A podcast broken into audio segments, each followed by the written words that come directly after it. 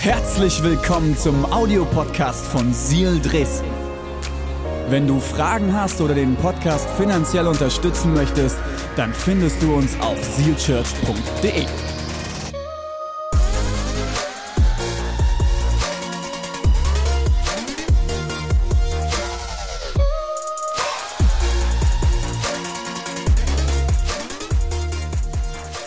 Jetzt gehen wir rein. Overflow, unsere Predigtserie. Überfluss. Ich habe die Predigt heute überschrieben mit Gnade für Dresden. Achtung, nicht Gnade für Siel Dresden. Ihr habt schon ganz viel Gnade von Jesus. Ich wünsche mir heute mit euch ins Wort Gottes reinzuschauen und zu entdecken, warum ist es unser Auftrag als Kirche hier in Dresden, Gnade für Dresden zu haben. Gnade nach Dresden zu tragen. Bekannt zu sein dafür, wofür wir sind, nicht wogegen wir sind. Und dass wir für Menschen und Gnade sind. Ich habe einen Bibelvers mitgebracht aus dem Römer 5, Vers 8. Gott aber beweist uns seine große Liebe, gerade dadurch, dass Christus für uns starb als wir noch Sünder waren. Gott aber beweist uns seine große Liebe gerade dadurch, dass wir tolle Kirchen haben. Nein. Dass wir den richtigen Partner gefunden haben. Nein. Er beweist uns seine Liebe dadurch, dass Christus für uns starb, als wir noch Sünder waren. Ich finde es so schön, dass hier die Vergangenheitsform gewählt wurde. Als wir noch Sünder waren. Wir sind nicht mehr Sünder. Wir sind Freier. Jetzt spreche ich ein Gebet und dann gehen wir tiefer rein. Jesus, ich danke dir, dass du heute hier bist. Ich danke dir, dass du sprechen willst. Ich bete, Jesus, dass du unsere Herzen jetzt vorbereitet bist für das, was du sagen willst. Und dass du heute zu einzelnen Leuten in diesem Raum sprichst. Ich danke dir, dass du Gnade für Dresden hast, Gnade für die Menschen dieser Stadt, Gnade für uns hast, Gnade für uns als Church hast, Gnade für mich hast und dass das über allem steht. Jesus, wir lieben dich und wir verehren dich. Amen. Vielen Dank, Anna.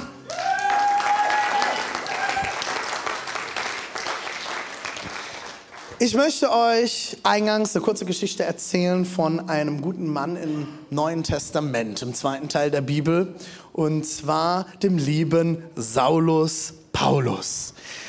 Dieser gute Mann, einige von euch kennen die Geschichte schon, ihr äh, könnt äh, euch nochmal Notizen machen, alle anderen, die sie noch nicht kennen, ich will sie euch ganz kurz anreißen. Wer war Paulus? Paulus war ein ziemlich ätzender Typ um ehrlich zu sein, so ein Typ, den man nicht in seiner Kirche haben möchte. Weil der hat Christen gehasst. Und zwar so sehr gehasst, dass er sie abgeschlachtet hat.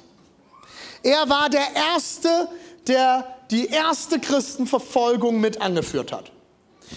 Paulus war nicht nur der, der später ein paar Briefe in der Bibel geschrieben hat, über den man ihn vielleicht kennt. Nein, Paulus war der, der versucht hat, die ersten Christen auszurotten. Er war Schriftgelehrter jüdischen Glaubens und hat gesagt, diese Christen, die jetzt hier anfangen zu erzählen, dass der Messias schon gekommen ist, dass der Retter schon gekommen ist und dass es dieser Typ gewesen sein soll, der da am Kreuz von uns hier ans Kreuz gehängt wurde und gestorben ist, die Lügen, die sie erzählen, dass er wieder auferstanden ist von den Toten und jetzt für uns alle hier gestorben sein soll, das muss aufhören. Wir müssen unseren Glauben schützen und deswegen müssen diese Menschen sterben will man nicht in seiner Kirche haben, oder? Schlechte Situation. Jetzt nicht so den, den die erste Gemeinde in Jerusalem gesagt hat, ach komm, den Paulus nehmen wir auch noch mit. Da wird unsere christliche Nächstenliebe ganz klein in solchen Momenten, oder? Das heißt aber auch, dass es erste Christen gab, die bereit waren, ihr Leben zu geben für ihren Glauben. Dieser Paulus hat auf einmal ein sehr interessantes Erlebnis. Er ist unterwegs und er hat eine Begegnung. Ein helles Licht scheint auf, lesen wir in der Apostelgeschichte. Und eine Stimme ruft, Paulus, Paulus, ich bin es, Jesus. Und Paulus ist so überwältigt, dass er vom Pferd fällt und er wird instant blind. Er sieht nichts mehr. Er bleibt mehrere Tage blind, kommt in ein Haus, wo er gepflegt wird. Und dann wird ein junger Mann der ersten Kirche, Hananias, hat eine Begegnung mit Gott. Und Gott sagt ihm, Hananias, geh in dieses Haus, dort sitzt Paulus, leg ihm die Hände auf. Warte mal, Jesus, Paulus? Äh, uh äh, -uh, mach ich nicht. Wieso sollst du Paulus gehen? Das ist doch der Typ, der uns verfolgt geh zu Paulus und leg ihm die Hände. Bist du sicher? Geh zu Paulus und leg ihm die Hände auf. Okay, das, wenn du das sagst? Ja, aber du bist dafür zuständig, ne? Also weißt du Bescheid. Und er geht dorthin, legt Paulus die Hände auf und er sieht wieder. Und von diesem Tag an folgt er Jesus nach. Die Leute, die er umgebracht hat für ihren Glauben, mit denen will er sich jetzt vereinen. Jetzt stellt euch das vor. Okay, angenommen, wir haben in Dresden jemand, der hasst uns als Kirche so sehr, dass er draußen darauf lauert, uns abzuschlachten. Das können wir uns gar nicht vorstellen. Leute, es ist noch gar nicht so lange her, dass wir das in unseren Regionen auch hatten. Wenn du in der Kirchengeschichte die ersten, äh, die, die, die, Zeugnisse von vor ungefähr 400, 500 Jahren anschaust, zum Beispiel vom Züricher See in der Schweiz, also Vorort von Deutschland, Suburbien Deutschland. Dort gab es die erste Täuferbewegung. Und es gibt Zeugnisse davon, dass Leute sich wieder taufen lassen haben im Züricher See und sie kamen über die Kuppe vom See und wurden von den reformierten Christen abgeschlachtet. Es gibt Zeugnisse, der See war blutrot an dem Tag. Hunderte Gläubige wurden ermordet dafür, dass sie sich taufen lassen haben. Das ist nicht lange her. So, und jetzt stellt euch vor, der Leiter dieser Bewegung steht unten vor der Tür und sagt, ja, ich war unterwegs, Jesus ist mir begegnet, ich bin vom Pferd gefallen oder vom Esel und ich, äh, ich war blind, ich sehe jetzt wieder, ähm, kann ich zu euch predigen kommen heute?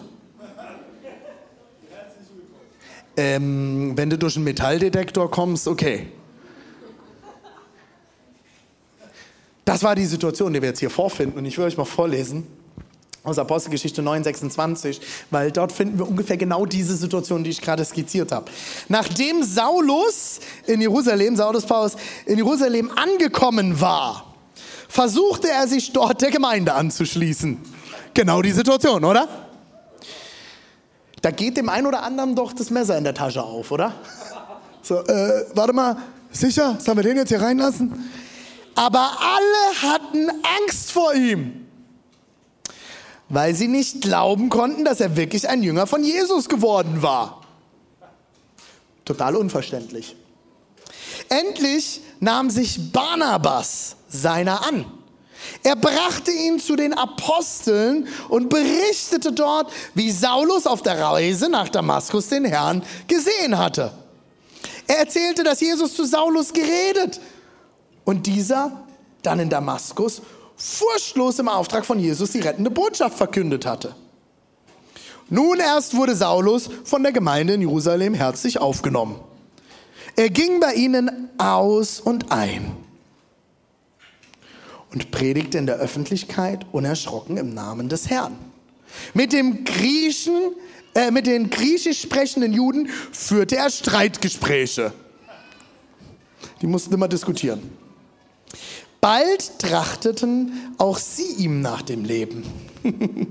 Als die anderen Gläubigen davon erfuhren, brachten sie Saulus nach Caesarea. Von dort reiste er in seine Heimatstadt Tarsus. Die Gemeinde, die sich in Judäa, Galiläa und Samarien weiter ausbreitete, hatte nun Frieden und wuchs beständig. Die Gläubigen erlebten, erlebten in Ehrfurcht vor dem Herrn und durch das Wirken des Heiligen Geistes schlossen sich immer mehr Menschen der Gemeinde an. Warum haben sie auf einmal Paulus reingelassen? Naja, da kam halt Barnabas und hat gesagt, der ist eigentlich ganz okay. Ich habe das jetzt mitgekriegt, der hat so eine Story erlebt mit Jesus, ist ein guter Kerl. Warum? Also, ich sag mal so, wenn der Paulus unten vor dieser Tür steht und Jamin zu mir hochkommt und sagt, nee, der ist schon in Ordnung, der hat Jesus erlebt. Ernsthaft? Warum sollte ich Jamin glauben, dass der Typ, der gestern noch Menschen abgeschlachtet hat, auf einmal ein lieber Kerl ist und sich in unsere Gemeinde setzt und die Kinder, für die ich Verantwortung trage, sicher sind? Warum? Habt ihr euch das gefragt? Nee, wir lesen ja die Bibel immer so. Super. Danke, Jesus. Amen.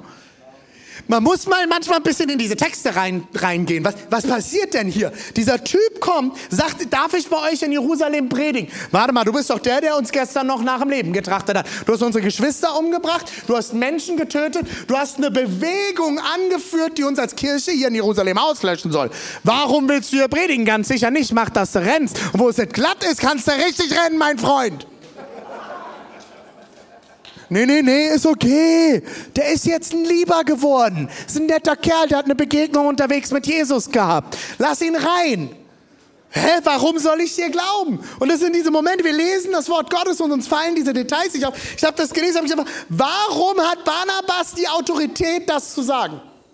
Warum haben die Leute Barnabas geglaubt? Das ist doch total sinnlos. Das ist einfach ein Typ. Der kam und sagte dem, ja, Paulus ist jetzt lieb geworden. Ist ein netter, kann zum Mitarbeiterfrühstück kommen. Bringt auch einen Schinken mit. Also ein Rinderschinken. Was, was, was war mit diesem Barnabas? Der ist ja nicht mal, der war ja nicht mal Apostel in der ersten Gemeinde. Der war nicht mal Ältester in der ersten Gemeinde. Es wird auch nirgendwo benannt, dass er Diakon war.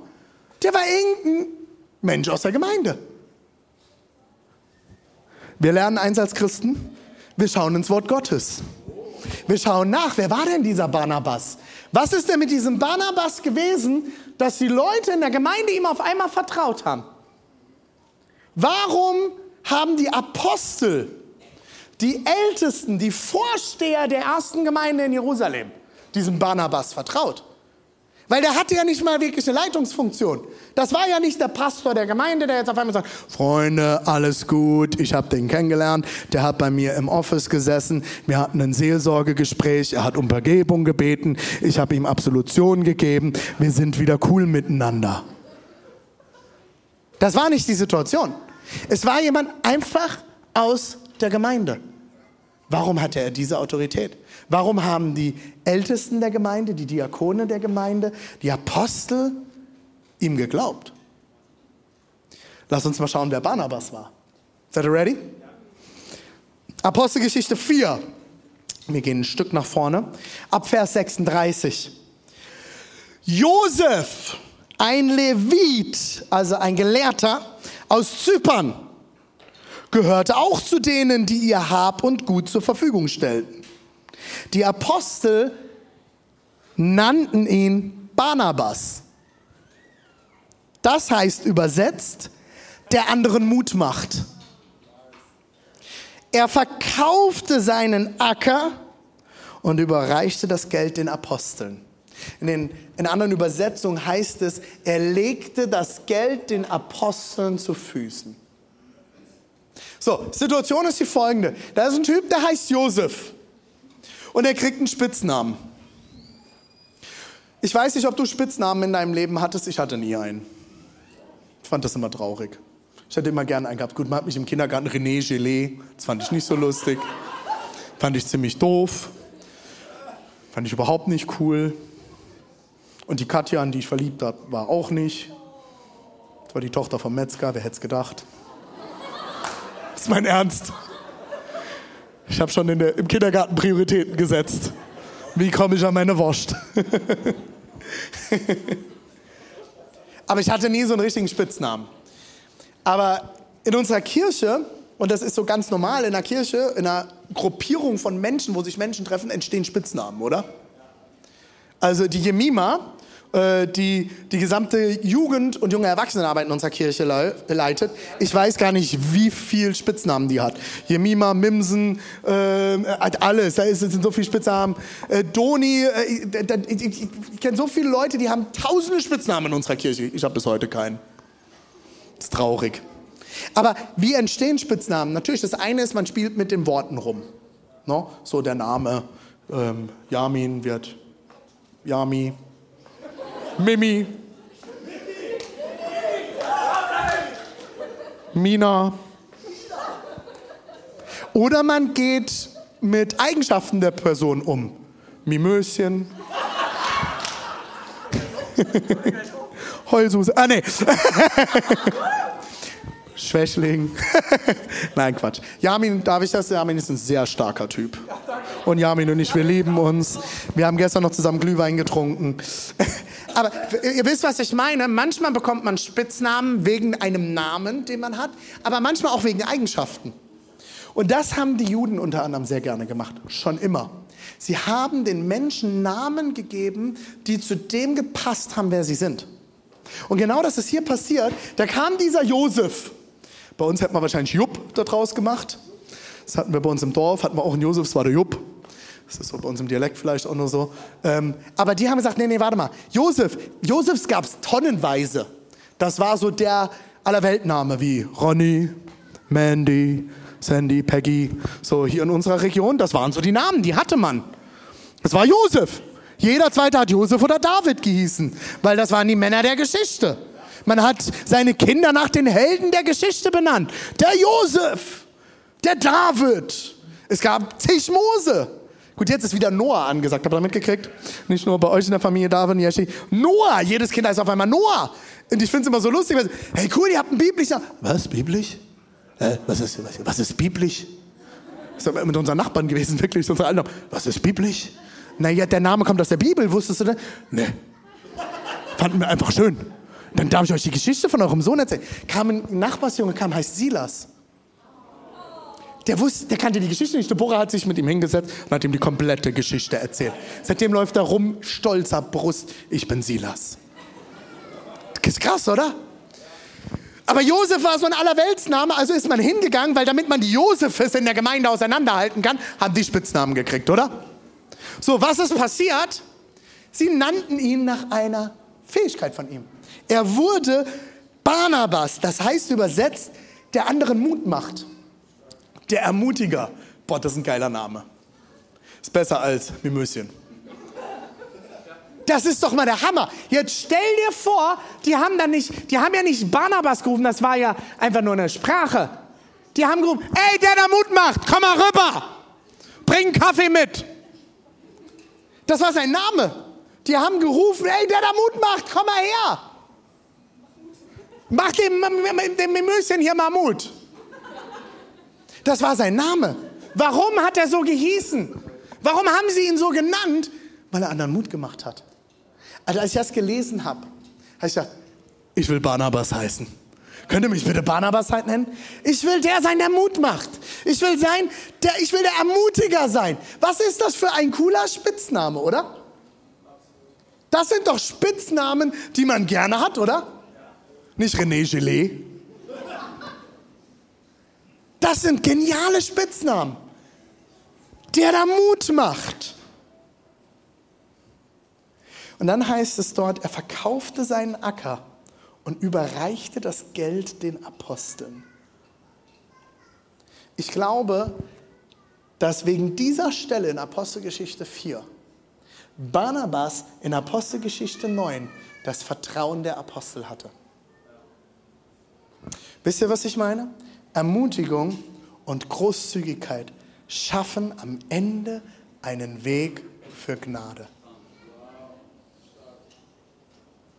Ich bin zutiefst davon überzeugt, dass Ermutigung und Großzügigkeit einen Weg für Gnade schaffen. Paulus wurde gnädig behandelt, weil es einen Menschen gab, der ein Ermutiger war und der großzügig war und deswegen das Vertrauen der Gemeinde genoss. Ist das verrückt? Ihr guckt noch so ungläubig. Wir gehen noch tiefer rein. Deborah und ich sind vor zehn Jahren in diese Region gezogen, um eine Kirche der Ermutigung und der Großzügigkeit zu bauen, damit die Gnade Jesu sich in dieser Region ausbreiten kann. Warum eine Kirche der Ermutigung und der Gnade und der Großzügigkeit? Weil ich zutiefst davon überzeugt bin, dass das Reich Gottes Kultur ist. Wenn wir von Reich Gottes reden, wenn wir von Jesus-Kultur reden, wenn wir von einer biblischen Kultur reden, das ist das, was wir sehen sollten in unserer Kirche. Wir brauchen Barnabasse in unserem Haus. Wo sind die Barnabasse unserer Zeit? Naja, in Amerika, in Südafrika. Aber wir Deutschen, wir sind kritisch. Die Ermutigung überlassen wir den anderen. Oh, jetzt gucken mich wieder alle kritisch an. Ah, wir gehen tiefer. Warum glaube ich, dass das so wichtig ist? Wenn wir mal genau hinschauen, was ist denn Ermutigung und was ist das Gegenteil von Ermutigung? Das Gegenteil von Ermutigung ist Entmutigung. Ich würde so gerne eine Firma gründen. Hm. Bist du dir sicher? Hast du alles genug durchgerechnet? Weißt du überhaupt, worum es geht? Bist du wahnsinnig? In diesen Zeiten Du willst auch Ostdeutschland eine Gemeinde gründen? Die Situation war die folgende. Wir haben in Südafrika gelebt, haben die Vision bekommen. Sieben Monate Südafrika, wir gehen Kirche gründen. Wir haben unseren Freunden in Südafrika davon erzählt. Geil, wir supporten euch. Hey, ein Freund von uns hat seinen Oldtimer verkauft und das Geld gespendet, was die ersten Vision Nights in Leipzig finanziert hat. Das waren 3000 Euro damals. Ein alter Mercedes, wunderschönes Auto. Durften wir fahren in der Zeit dort. Und dann komme ich nach Hause nach Deutschland. Und wir hatten ein Video gemacht, wir hatten unseren Freunden davon erzählt, unsere Wohnung war gekündigt, wir ziehen nach Leipzig. Wir gehen nach Ostdeutschland und wir wollen, dass hier eine Kirche entsteht. Wirklich? In Osten? Seid ihr verrückt? Doch nicht, doch nicht in die neuen Bundesländer. Die Leute ziehen aus den neuen Bundesländern in den Westen, aber doch nicht umgekehrt. Wieso zieht ihr dorthin? Da kannst du doch keine Kirche gründen. Da kommt doch keiner, René. Und es verging eine Woche, es vergingen zwei Wochen, es vergingen drei Wochen. Und ich saß noch bei meinen Eltern, weil unsere Wohnung schon gekündigt war in Mainz. Ich saß bei meinen Eltern auf dem Dorf. Und ich war so entmutigt und habe mich gefragt, ist das noch der richtige Schritt? Und jetzt verrate ich euch ein Geheimnis. Das eine waren Familienmitglieder, die ungläubig waren mein Onkel, nichts mit dem Glauben zu tun. Natürlich denkt er, ich bin bekloppt. Du willst eine neue Kirche gründen? Was ist mit dir los, Junge? Wie willst du dich finanzieren? Ich geh arbeiten nebenher. Das heißt, du willst irgendwo arbeiten, um Geld zu verdienen, damit du eine Kirche gründen kannst? Bist du bescheuert? Wirklich, wir saßen abends auf einem Geburtstag von der Familie. Der hatte auch schon ein paar Bier getrunken und dann wurde der immer ehrlich. Und dann hat er mich, der, der hat mich da wirklich, sag mal, bist du bescheuert? Du, du hast eine Frau, du willst Familie gründen, bist du noch ganz sauber? Das waren die Leute. Ich bin lustig, oh danke. Einer freut sich, das ist schön. Das war, das waren Familienmitglieder, die ungläubig sind. Das war so für mich, okay, klar, der versteht nicht, was ich mache. Der versteht, der hat eine komplett andere Weltsicht wie ich. Natürlich versteht er nicht, was ich mache. Aber dann kamen die Christen. Die Christen aus meiner alten Gemeinde, alte Freunde von mir, Christen, die dachten, sie müssten einfach mal was sagen, weil wir sind ja Geschwister. Da haben wir Nachrichten, wir haben euer Video gesehen, ihr seid doch bescheuert. Ja, das war dann das höchste der Gefühl, wir beten für euch. Aber die haben ja was anderes gebetet, als das, was ich gebraucht hätte. Und das hat mich damals so entmutigt und so verletzt, dass ich dort saß in meinem Kämmerlein mit meinem alten Kinderzimmer und habe gesagt, Jesus, das darf doch nicht wahr sein. Wir kommen hierher und wir wollen eine neue Kirche gründen. Wir wollen eine Region, äh, die unter anderem der Kirchengründungsfriedhof Deutschlands genannt wird. Keine große Bewegung hat hier essentiell viele Gemeinden. Und wir wollen dorthin gehen und unsere Geschwister die anderen Christen entmutigen uns. Das hat mir mein Gehirn gesprengt. Ich bin darauf nicht klargekommen. Ich habe ich hab, ich hab gebetet, ich, ich habe mich erstmal wieder ausrichten müssen. Und da habe ich mich damals schon gefragt, woher kommt denn diese Entmutigungskultur? Und ich habe da schon immer mal wieder drüber geredet, es ist eine Opferkultur. Es ist ein Verständnis von, ich bin es nicht wert, äh, von mir äh, kann eh nichts ausgehen und ich bin Opfer meiner Umstände. Daher kommt eine Entmutigungskultur. Weil wenn ich das Positive sehe und wenn ich sehe, wie versorgt ich bin und dass ich alles habe, was ich brauche, dass ich kein Opfer der Umstände bin, kann ich ermutigen. Das Zweite ist, was ist denn das Gegenteil von Großzügigkeit? Da habe ich mal das ganz alte christliche Wort ausgegraben. Habsucht. Ich bin süchtig zu haben.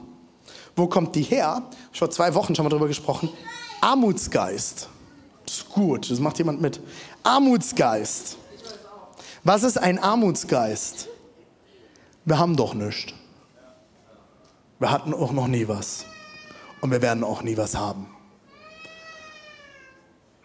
Habe nicht genug. Es reicht nicht. Ihr habt vorhin meinen Freund Salvo gesehen auf der Leinwand im Church News Video, den Leiter von der Live Worship, die Band, die vorhin dort gesprochen hat. Ich habe verfolgt, als Salvo von einem Jahr eine Tour gemacht hat durch Deutschland und nicht in unsere Region gekommen ist, was in den Kommentarspalten auf Instagram passiert ist.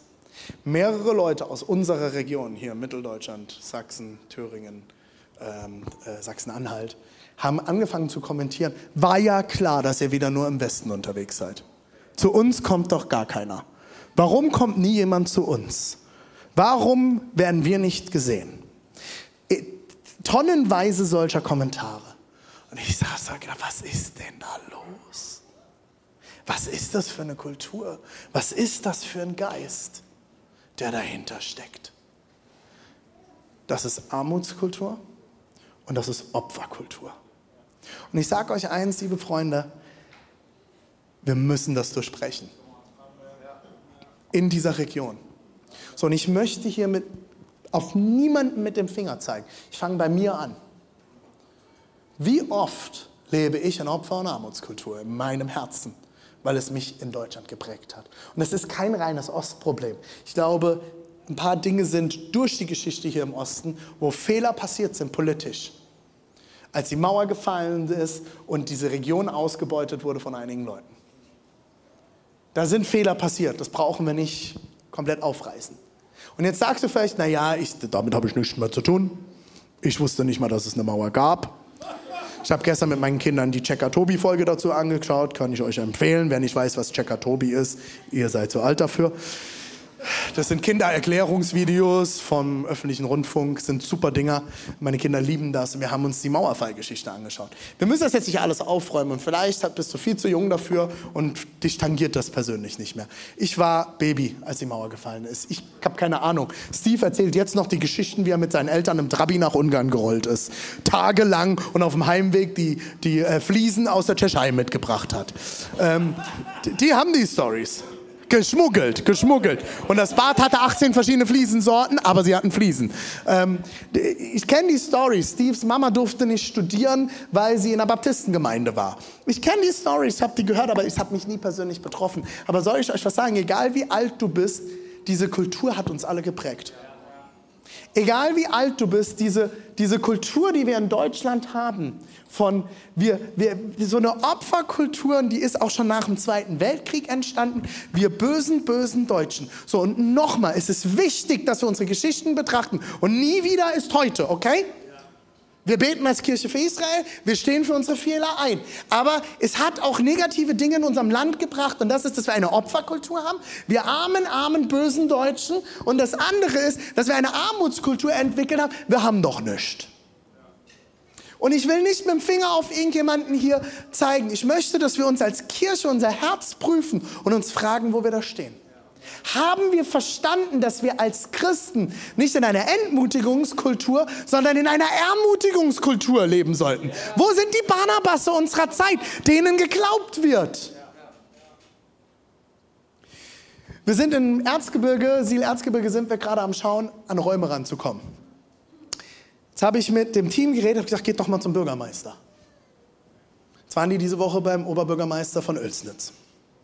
Und dann hatten die schon das perfekte Konzept ausgearbeitet und gesagt, komm, wir gehen dahin und wir präsentieren dem, wer wir sind. Habe ich gesagt, das wird den Furz interessieren. Wir sind irgendein blöder christlicher Verein für den. Das interessiert den nicht. Habe ich gesagt, weißt du, was ihn interessieren wird, ist, wenn ihr mal hingeht und ihn fragt, was glaubst du für Oelsnitz? Was wünschst du dir in dieser Stadt und wie können wir dich unterstützen? Dem sind die Augen aus dem Kopf gefallen. Der war völlig perplex, der kam nicht darauf klar, dass ihn jemand fragt, was er braucht. Und wir haben gesagt, wir wollen dich unterstützen in dieser Stadt. Wir wollen, dass Oelsnitz gesegnet wird. Und am Schluss haben wir ihm Sea Church Kaffee geschenkt. Der kriegt nie Geschenke, es sei denn, irgendjemand will was. Wir haben ihm Sea Church Kaffee geschenkt. Wir haben ihm gesagt, dass wir für ihn beten. Leute, die Barnabasse dieser Welt werden etwas erreichen. Ich weiß, dass einige Leute hier in der Kirche gerade Firmen gründen. Ein Mann, der schon lange mit uns unterwegs ist, der liebe Martin, ist gerade in so einem Prozess und ich frage ihn immer, wenn ich ihn sehe, was passiert gerade? Wie kommst du voran? Leute, ermutigt diesen Mann. Wer ihn kennt, geht auf ihn zu und sprecht Gutes über ihn aus. Segnet ihn. Wenn ihr rausgeht, legt ihm die Hände auf und segnet ihn. Nur der Saum des Gewandes von Paulus hat gereicht, um Menschen zu heilen. Wie viel mehr kann eine Handauflegung einen jungen Unternehmer segnen? Fragt ihn, was er braucht. Hier sind so viele Leute, du bist entmutigt aufgewachsen. Ich will dir heute zusprechen, du hast alles, was du brauchst, um die Person zu sein, zu der Gott dich geschaffen hat. Oh René, ich kann es nicht mehr hören, das sagst du jeden Sonntag. Ja, weil es immer noch nicht angekommen ist. Weil immer noch depressive Leute in unserem Haus sitzen. Und das ist kein Vorwurf. Aber ich glaube, Gott hat mehr mit dir bevor. Gott liebt dich. Gott hat alles in dich hineingelegt. Und ich wünsche mir, dass du frei wirst dass du frei wirst, dass du Freude in dein Leben bekommst. Und soll ich dir was sagen, wann Freude kommt? Wenn wir einander ermutigen, wenn wir Gutes übereinander aussprechen, wenn wir vom Besten ausgehen. Hey, ich habe da ein Gerücht gehört, der ba, ba, ba, ba. Ah, ah. Warte mal, lass uns doch mal als allererstes vom Guten ausgehen. Ich sage euch eins, Pastor zu sein, macht sehr oft keinen Spaß, weil alle Leute denken, sie wüssten, was ich denke. Ich möchte es heute einmal mal sagen, liebe Freunde, die immer denken, ich gehe vom Schlechten aus und ich will mich hier irgendwie bereichern oder irgendetwas. Ich sage euch eins, dann wäre ich kein Pastor geworden. Dann wäre ich kein Pastor geworden. Da gäbe es andere Jobs, mit denen ich das machen könnte. Wenn wir vom Besten voneinander ausgehen, dann können wir anfangen, diese Scheißkulturen zu durchbrechen. Und ich will uns einladen als Kirche. Ich will euch einladen. Werde zu Barnabas. Werde ein Barnabas. Also darf ich jetzt keine schlechte Kritik mehr anbringen und kein Feedback mehr anbringen und muss alles einfach fressen. Puh, nein, habe ich nicht gesagt. Ist unsere Kirche perfekt? Nein. Haben wir Fehler? Laufen Dinge nicht gut? Ja. Ich habe diese Woche so viel Feedback bekommen wie schon lange nicht mehr. Wir sind in Prozessen dran. Wir sind dran, dass eine andere Kaffeemaschine besorgt wird. Wir sind dran, dass, dass wir unsere Teams aufstocken. Aber ich sage euch auch eins, liebe Freunde, dass die Teams leer sind, ist nicht meine Schuld, sondern dass wir anscheinend immer noch nicht verstanden haben, dass wir gemeinsam Kirche bauen. Wir kommen hierher, trinken unseren Kaffee und denken nicht darüber nach, dass irgendjemand den Kaffee kochen muss. Ja, René, das müssen wir ändern. Halleluja! Ändert's. Ich kann nicht an vier Standorten gleichzeitig Kaffee kochen. Ich würde es gerne machen. Ich liebe Kaffee kochen. Ich koche gerne Kaffee. Aber ich kann nicht an vier Standorten Kaffee kochen und damit wird es nicht geändert. Aber wisst ihr was? Wenn wir miteinander unterwegs sind und verstanden haben, was unser Auftrag in dieser Kultur und in dieser Gesellschaft ist und dass wir einen Auftrag haben und wir das gemeinsam tragen und gemeinsam dieses Haus bauen und gemeinsam anpacken und nicht drei Leute anpacken und fünf Leute beten.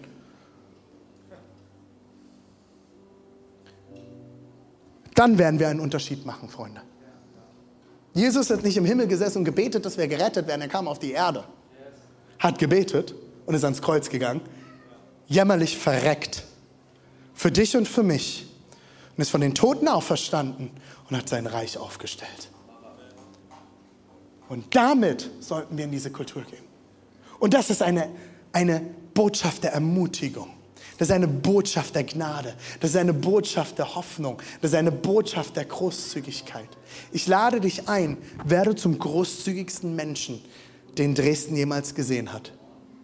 Und selbst wenn du keinen Cent in diese Kirche spendest, Werde der großzügigste Mensch, der du sein kannst, mit deinen Nachbarn, mit deinen Freunden, mit deinen Arbeitskollegen. Bist du dafür bekannt, dass du jeden Cent zurückhaben willst oder bist du dafür bekannt, dass du den Leuten noch was zu essen mitbringst?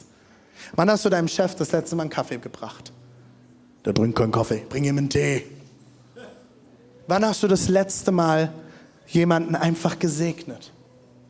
Wann hast du das letzte Mal etwas von dir weggegeben?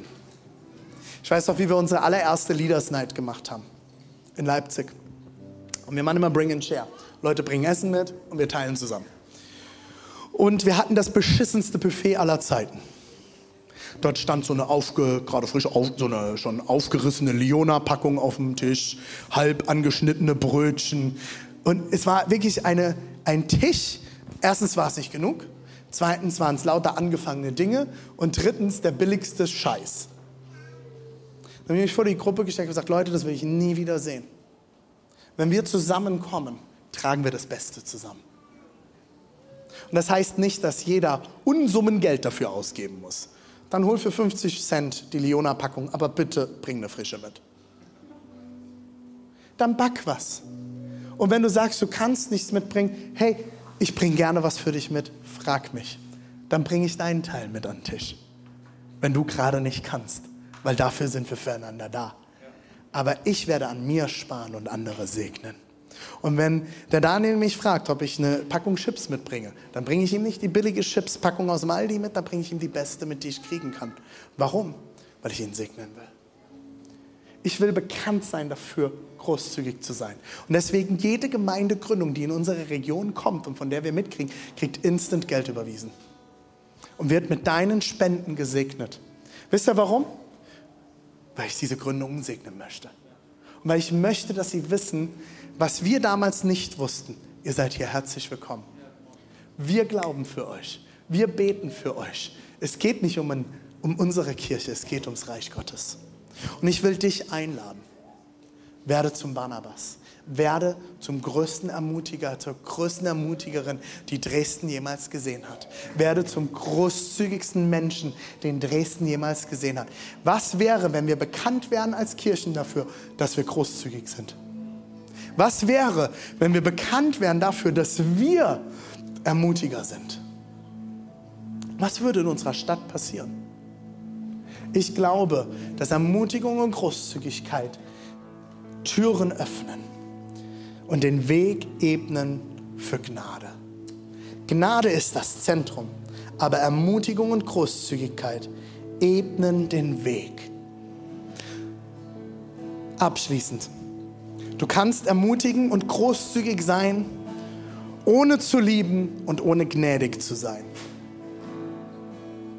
Aber du kannst niemals lieben und gnädig sein, ohne zu geben und zu ermutigen. Wenn ich meiner Frau sage, ich liebe dich, aber ich bin nicht großzügig zu ihr, wird sie mir nicht glauben.